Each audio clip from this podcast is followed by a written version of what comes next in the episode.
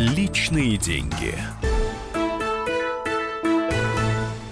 Здравствуйте, уважаемые радиослушатели. Э, в эфире при нашей передачи сегодня мы, как всегда, в программе «Личные деньги» говорим о том, что принципиально значимо для каждого, и то, что касается заработной платы, не может быть незначимо для человека, который живет на эту самую заработную плату.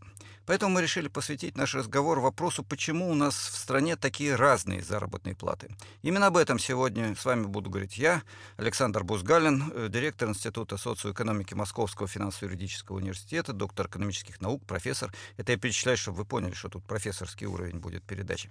И у нас в гостях сегодня тоже доктор экономических наук, тоже профессор, очаровательная Ирина Соболева. Добрый день. Здравствуйте, Ирина. Спасибо огромное, что вы к нам пришли. Ирина, в отличие от меня, работает в Институте экономики Российской Академии Наук, а не в Московском финансово-юридическом университете.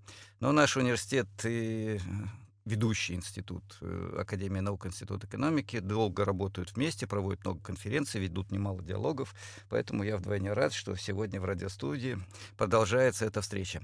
Ирина, у меня первый, наверное, самый общий, ну и в то же время самый главный вопрос. Э, действительно ли у нас в России очень разные заработные платы? А потом, наверное, будем выяснять, почему они такие разные, и хорошо это или плохо.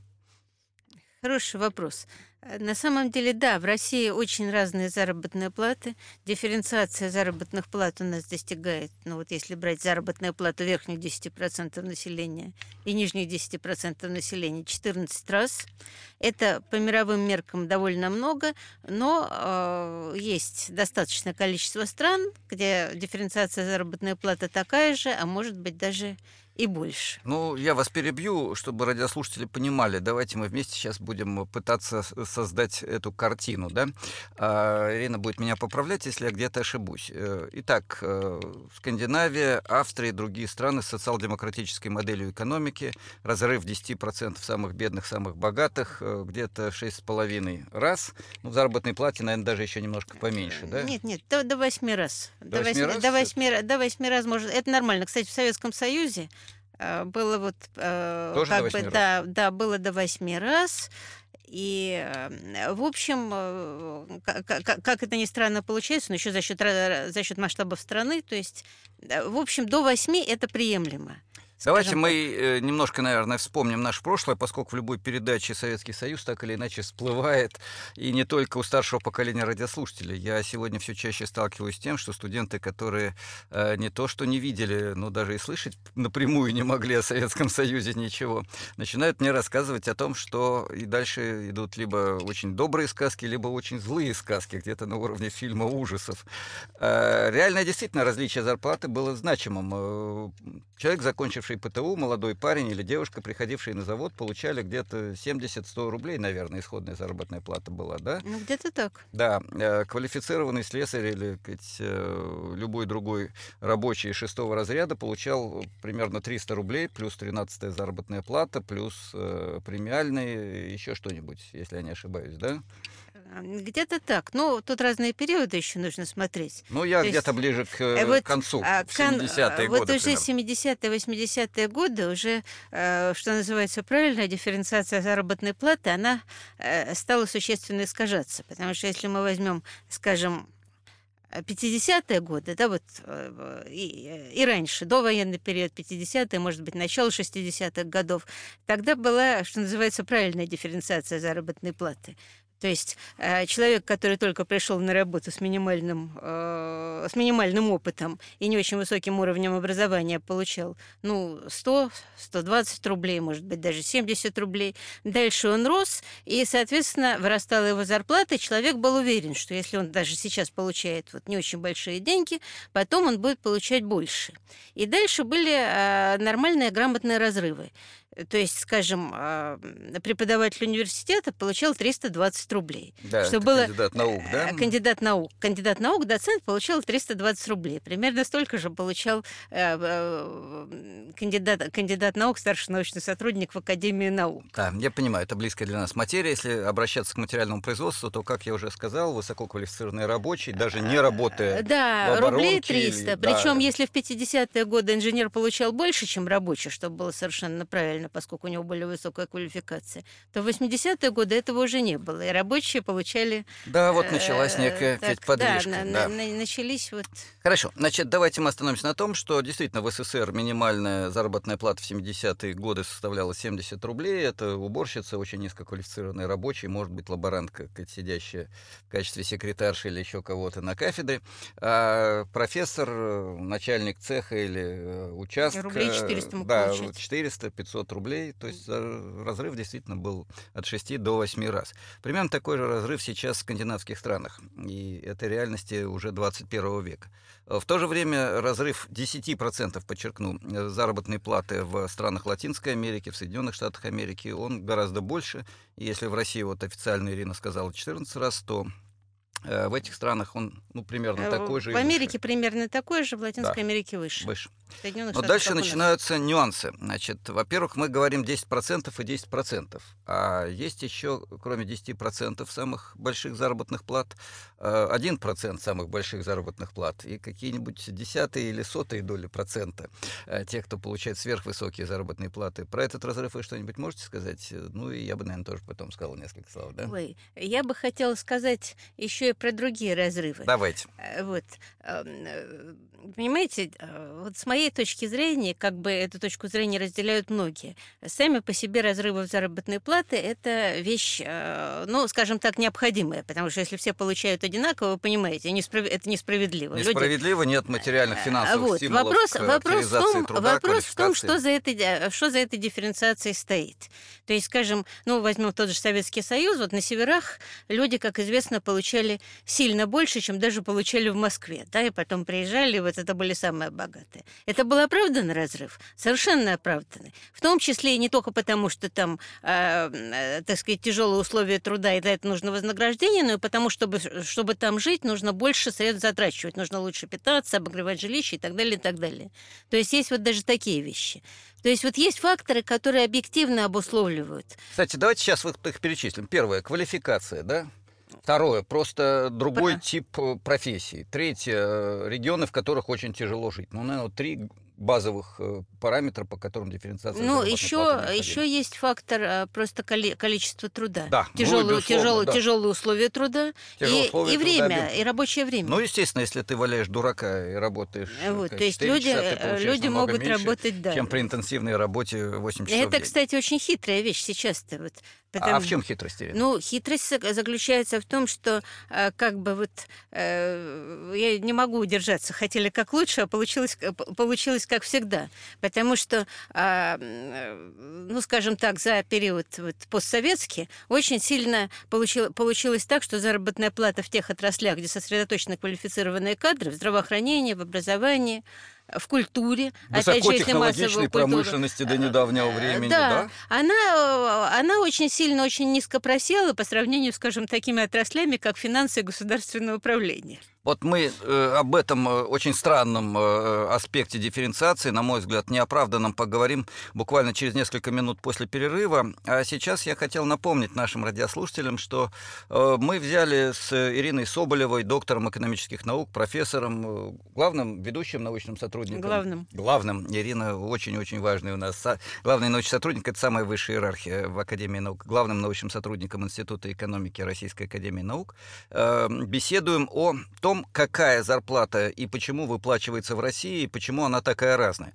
Э, Мы, естественно, обратились и к советскому, и к международному опыту, и установили, что в ситуации, когда человек работает больше, высококвалифицирован, и, э, может быть, Да. работает в тяжелых Еще один условиях есть фактор севера. а, существенный, это ответственность. Да, Это- и это работает на очень ответственной должности, и он может и должен получать в 7-8 раз больше, чем тот, кто низкоквалифицирован, не очень интенсивно работает и не несет ответственности. 7-8 раз это разрыв в странах Западной Европы, где есть очень разные работники. Это разрыв был в ключевых отраслях и сферах Советского Союза. Сегодня, как мы начали обсуждать с Ириной, ситуация существенно не такая, и о том, какая ситуация сейчас в России, мы продолжим разговор буквально через несколько минут. Э, Не отключайтесь, давайте будем вместе дискутировать эту тему. Личные деньги.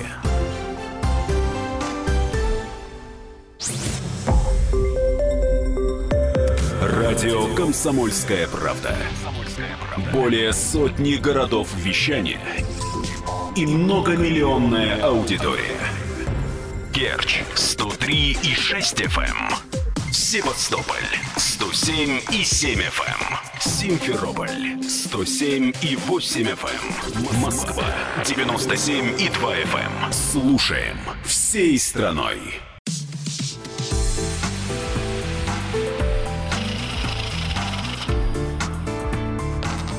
Личные деньги. Мы продолжаем наш эфир, уважаемые радиослушатели. Личные деньги. Александр Бузгалин, директор Института социоэкономики Московского финансово-юридического университета, ведет разговор о том, почему в России такая разная заработная плата. Напомню, мы пригласили в нашу студию главного научного сотрудника Института экономики Российской академии наук, э, тоже доктора экономических наук и профессора Ирину Соболеву. И в первой части нашего эфира мы э, выяснили, что нормальная дифференциация в заработной плате это примерно 8 раз разрыв между 10% низких заработных плат и 10% самых высоких заработных плат. Привели примеры Европы, где такой разрыв, привели примеры Советского Союза, где на самом деле мифической уравниловки долгое время не было, хотя потом она и появилась. Э, и выяснили, точнее не выяснили, а поставили проблему. А как складывается ситуация в России. И вот здесь Ирина стала рассказывать, что дифференциация больше, не очень оправданная и весьма странная. Ирина, кто, почему и сколько получает в России? Я понимаю, что вопрос очень общий, но тем не менее. Кто, каковы разрывы между отраслями, регионами, начальниками, подчиненными? Где главные проблемы? Проблем несколько. Ну, во-первых, а, как бы мы перечислили факторы. Да? Образование, квалификация, опыт работы, ответственность, а, условия труда, количество труда. Вот казалось, но есть другие факторы, которые где-то связаны, допустим, такой фактор, как статус.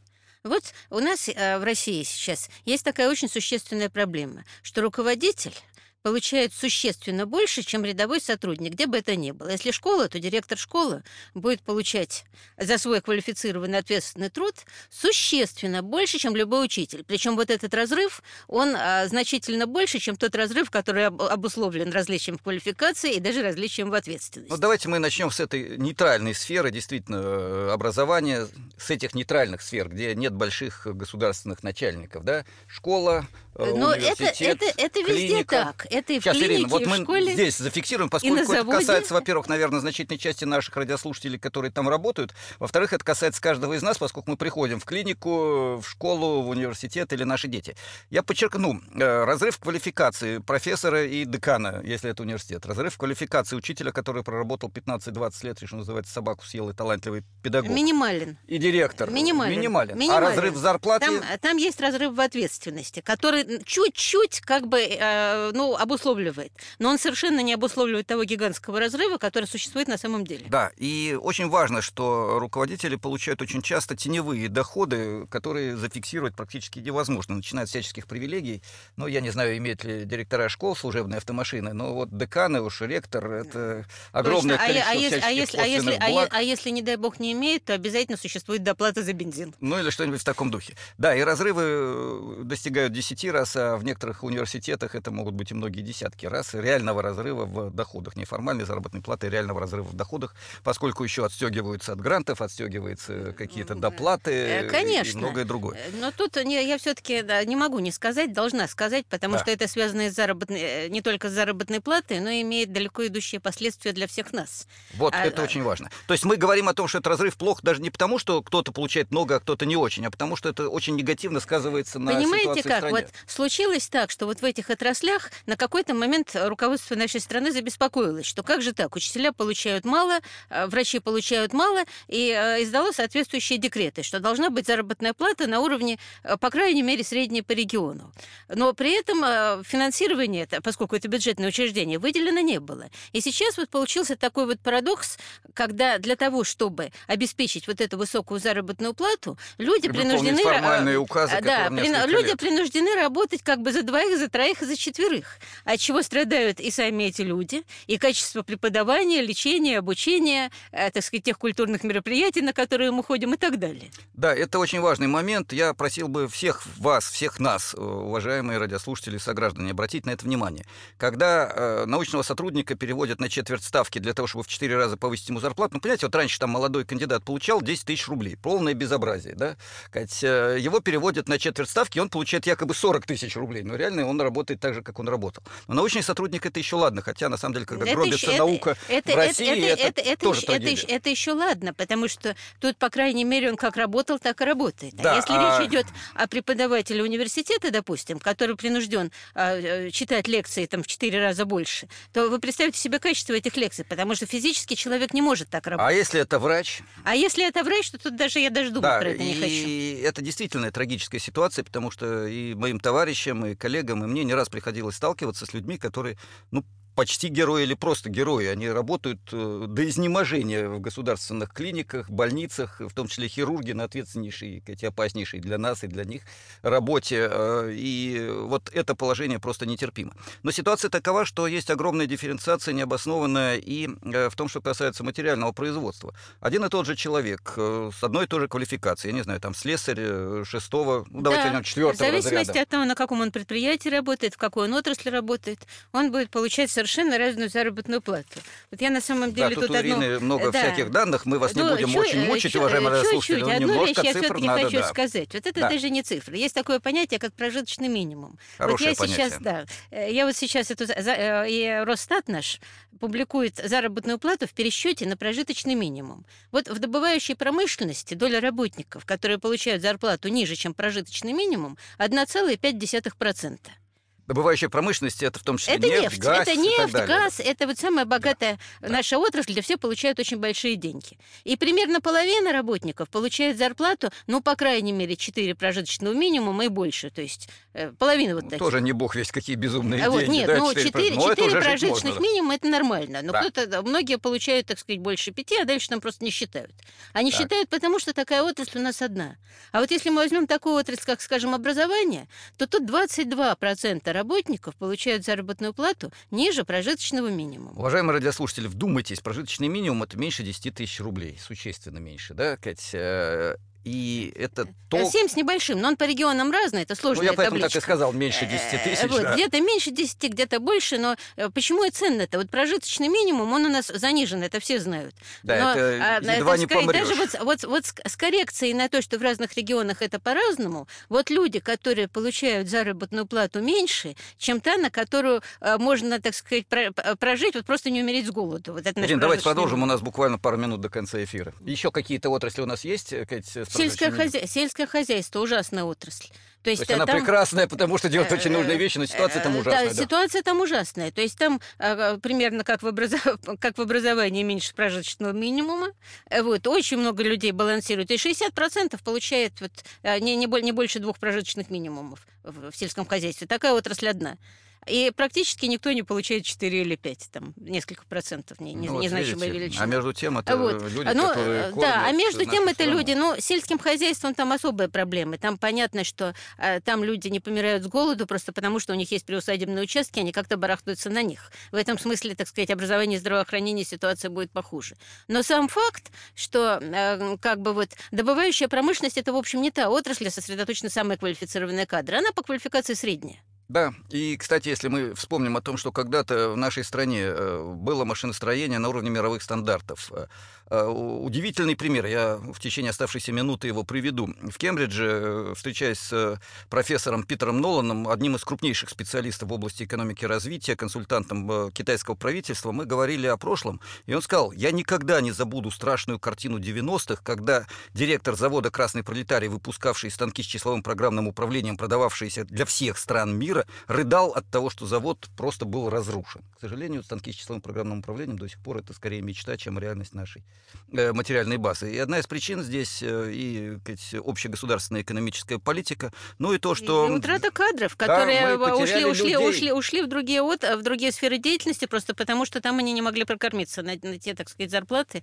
которые Совершенно не верно. только были низкие, но и не выплачивались вообще месяцами. Да, и сейчас очень медленно и крайне противоречиво э, идет восстановление установление нормальных заработных плат для инженеров, высококвалифицированных, талантливых рабочих, конструкторов, э, дизайнеров, не тех, которые рекламу придумывают под названием дизайн, а тех, которые создают новые типы промышленного оборудования или оборудования для науки или еще где-то. Кстати, вот недавно прошла акция работников Академии наук, я напомню радиослушателям, и там говорили о чудовищной нищете в э, институтах, которые известны всему миру по своим э, разработкам, и где академики, доктора наук вынуждены сами себе делать приборы, детали, превращая стеклодувов, слесарей в механиков, кузнецов, специалистов по прессовому оборудованию и так далее и тому ну, подобное, потому что рабочие кадры на, ушли на, полностью. На самом деле это страшно, потому что как бы академическая, ну вот фундаментальная наука – это та отрасль, потери от которой не ощущаются сразу.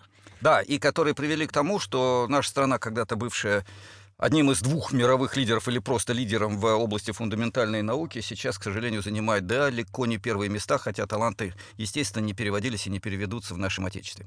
Уважаемые радиослушатели, нам пора уйти на перерыв. Напомню, сегодня мы ведем беседу э, о том, почему в России такие очень разные заработные платы с э, доктором экономических наук, профессором, главным научным сотрудником Института экономики РАН э, Ириной Соболевой. И в студии с вами Александр Бузгалин, директор Института социоэкономики Московского финансово-юридического университета. Через несколько минут мы будем говорить об еще одной проблеме, о разрыве заработной плате между большинством работников предприятий и руководителями, насколько они обоснованы, и что вообще можно делать. Это будет второй вопрос, который мы постараемся обсудить для того, чтобы зарплата стимулировала труд, талант, творчество, а не паразитов, которые присосались к кормушке.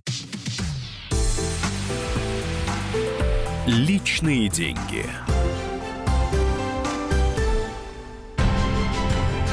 Будьте всегда в курсе событий. Установите на свой смартфон приложение «Радио Комсомольская правда». Слушайте в любой точке мира. Актуальные новости, эксклюзивные интервью, профессиональные комментарии. Доступны версии для iOS и Android. «Радио Комсомольская правда». В вашем мобильном.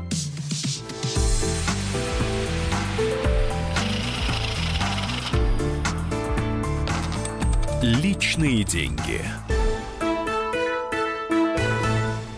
Мы продолжаем наш разговор.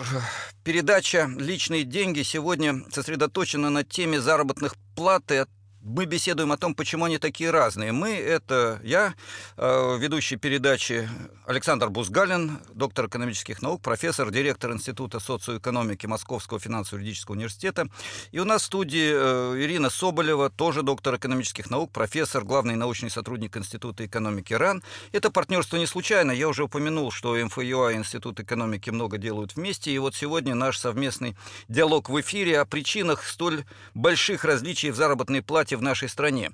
А подводить итоги мы будем минут через 10, а сейчас давайте попытаемся разобраться, а почему в России есть еще и слой очень странных э, работников, получающих заработные платы не в 10 и даже не в 15 раз, э, что более-менее нормально, отличающиеся от минимальной заработной платы и прожиточного минимума, а те, кто получают в тысячи раз больше, чем э, учитель, доцент университета, кандидат наук в Академии наук, э, слесарь 4, 5, 6 разряда на современном высокотехнологичном производстве машиностроения. Я уже не говорю о работниках сельского хозяйства, которые, как мы только что выяснили, в значительной части зарабатывают вообще деньги на уровне прожиточного минимума. Почему такие безумные деньги получают э, звезды поп-бизнеса или какого-то шоу-бизнеса, я не знаю, как это правильно назвать? Почему такие безумные деньги получают часть руководителей, в том числе государственных корпораций? Почему такие деньги получают некоторые другие лица? Насколько это оправдано?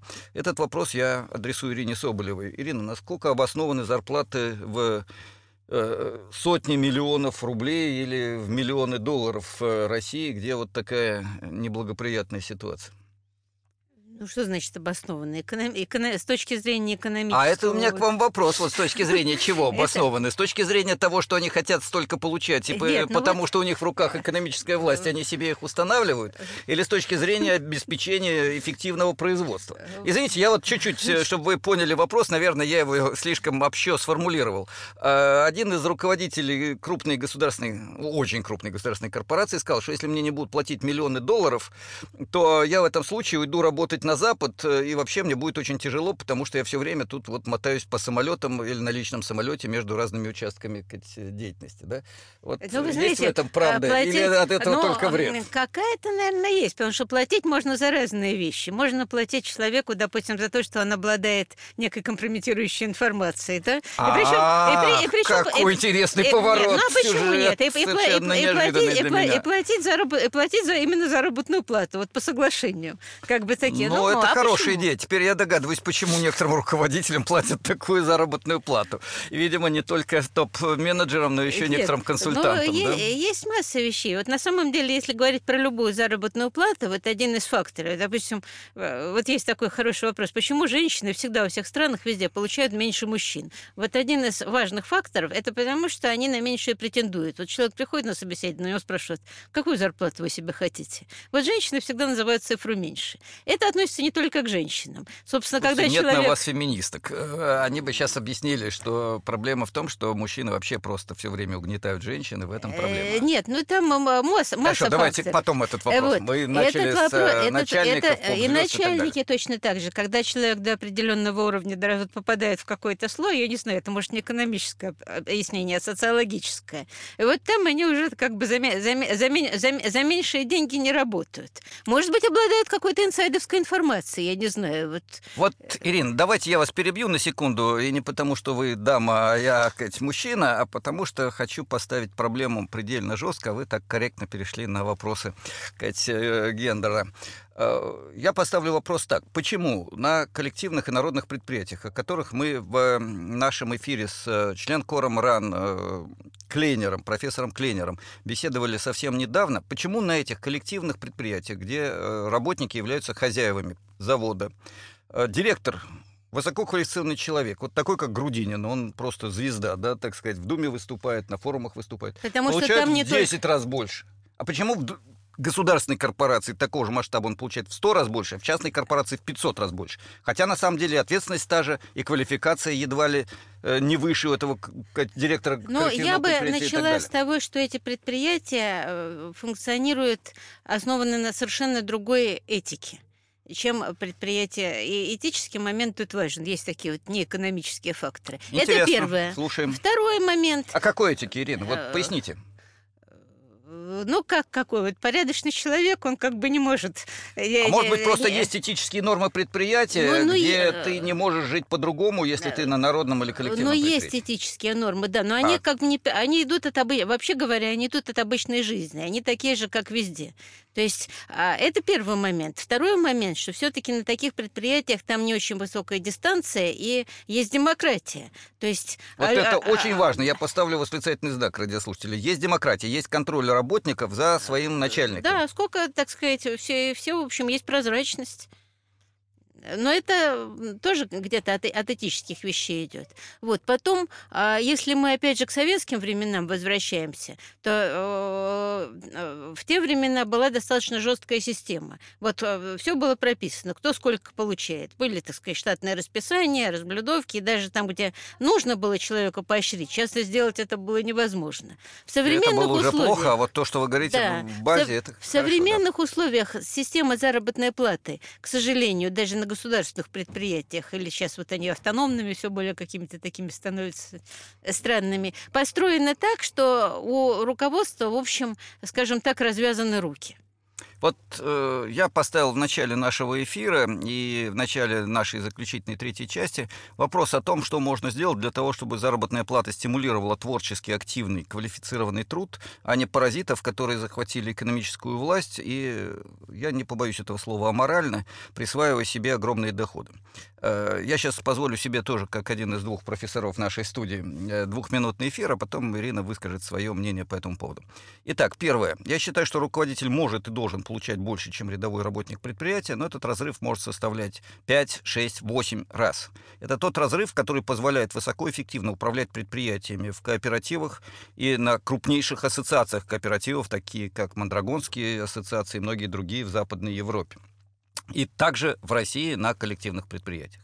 Этот разрыв, кстати, характерен для многих капиталистических фирм. Фирма Nokia, разрыв э, финских работников и руководителей фирмы Совершенно Nokia. верно. Вообще я даже как бы здесь сделаю лаверды и скажу, что в Европе, в принципе, разрывы в заработной платы руко- руководства и рядовых людей, они существенно ниже, чем, скажем, в Соединенных Штатах Америки. Именно в силу этики. И в некоторых И в странах силу стоит- другой модели капитализма, добавлю. Я немножко спорю с Ириной.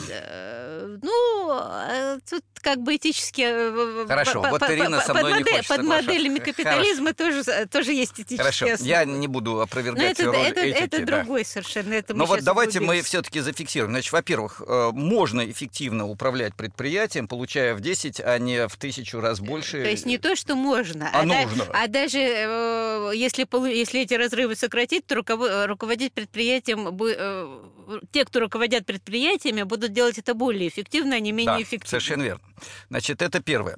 Второе. э, Очень важно, что, на мой взгляд, э, проблема здесь, а, в этике, тут я с Ириной согласен, но, б, еще и в том, что реальная экономическая власть на таких предприятиях и, как правило, в стране в целом принадлежит не гражданам и даже не акционерам, а вот этому ключевому слою, который называется инсайдерами, который объединяет э, топ-менеджеров, высших менеджеров предприятия, членов совета директоров, тех, кто тайно или прямо владеет, может быть, не 51% акций, а 10% акций, но реально контролирует всю корпорацию. А если это государственная структура, то это те, кто связан с высшим руководством страны, личной унии или какими-то другими каналами связи. Что с этим можно делать? Ну, во-первых, э, нужна, и я не боюсь этого, другая модель социально-экономических отношений. Как минимум реформирование той рыночной капиталистической экономики, которая есть у нас и которая есть во многих странах мира. И здесь есть большая разница между Финляндией на севере и Австрией на юге, которые вместе одинаково обеспечивают невысокий разрыв в заработных платах, э, но Ну, в- очень В, эффективную в экономику. в Австрии, кстати, разрыв существенно больше, чем в Финляндии. Э, Ну, э, Да, я... да, это, это да. правда. Но, конечно, до американского ему далеко. Ну, да, вот ну- на, на- на европейском, так сказать, разумном уровне они стоят на полярных концах. Серьезно, вот видите, ви- я тут был неправ, но единственное, что я Нет, знаю, ну, что да. если учесть, что В Австрии тоже нормально, но существенно богатый э, топ-менеджер Австрии платит 50% подоходный налог, то, видимо, это будет уже, так сказать, э, гораздо меньше. Итак, значит, э, что, по идее, надо требовать? Ну, во-первых, надо требовать, чтобы вся информация о доходах, э, обо всех доходах и не денежных э, благах, которые получает руководство корпорации, и частной, и государственной, было отражено на веб-сайте корпорации. Никакой коммерческой тайны в этом нет. Ой, Это вот, нормальная, между честная, прочим, искренняя Очень информация. интересно. Я как бы занималась этими вопросами. Вот интересно, когда междунар- э, большая, так сказать, международная корпорация, вот залезаешь на ее сайт, а, где, ну, скажем, финская часть, финский филиал, или европейский какой-то, и там все, все написано, кто, сколько, чего. Залезаешь на российский э, кусочек той же самой компании, и э, Никакой э, информации нет никакой вообще. информации, да. Это, я думаю, можно и должно прописать в законодательстве. Это будет минимальной частью того, что принято называть социальной ответственностью бизнеса. Ну а то, что можно было бы поменять и хотя бы частично реформировать, давайте скажем, мягче, модель социально-экономическую, модель капитализма, это уже особый вопрос. Нам, к сожалению, пора подводить итоги нашей передачи. Напомню, сегодня мы беседовали о том, почему в России такая разная заработная плата. Ну и я общий ответ на этот вопрос формулировал бы так. Прежде всего потому, что в России очень специфический вариант полупериферийного капитализма. Вариант, в котором феодализм э, с либерализмом перемешаны в странной пропорции, и где главная власть принадлежит Гри- гриму- крупнейшему... гриму- ли- гремучая смесь добавляет получается. Ирина Соболева. Я напомню, она участник наших диалогов сегодня. И где реальная экономическая власть принадлежит э, крупнейшей ведущей олигархии и э, высшей бюрократии. И в этих условиях граждане проседают, так сказать, или подавляются вот этим правящим номенклатурным слоем, и поэтому оказывается гигантский разрыв в заработной плате даже в государственных корпорациях, не говоря уже о частных, что обуславливает базовый очень высокий разрыв в доходах и социальное неравенство, которое превращается в бич страны, о чем э, не забывают говорить даже иные депутаты и деятели правительства, но не все, далеко не все собираются что-то делать для того, чтобы это изменить. О возможностях коррекции экономической политики и экономической системы мы поговорим в одной из ближайших передач. Я благодарю Ирину Соболеву за участие в нашем диалоге. Спасибо большое, что вы согласились с нами пообщаться. Всегда рада. Ну вот, я думаю, что мы еще продолжим наши диалоги. Э, И с вами был Александр Бузгалин, директор Института социоэкономики Московского финансово-юридического университета. Всего доброго. Личные деньги. Радио «Комсомольская правда» представляет фестиваль семейной рыбалки. 5 августа в парке рыбалки и отдыха «Лагуна». Участвуйте, отдыхайте и выигрывайте. Мужчины платят за участие. Женщины и дети бесплатно. Информация и билеты на сайте fish.kp.ru. Успейте зарегистрироваться. Количество участников ограничено. Следите за нами в соцсетях. Facebook, ВКонтакте, Одноклассники. Радио «Комсомольская правда». Правда клюет!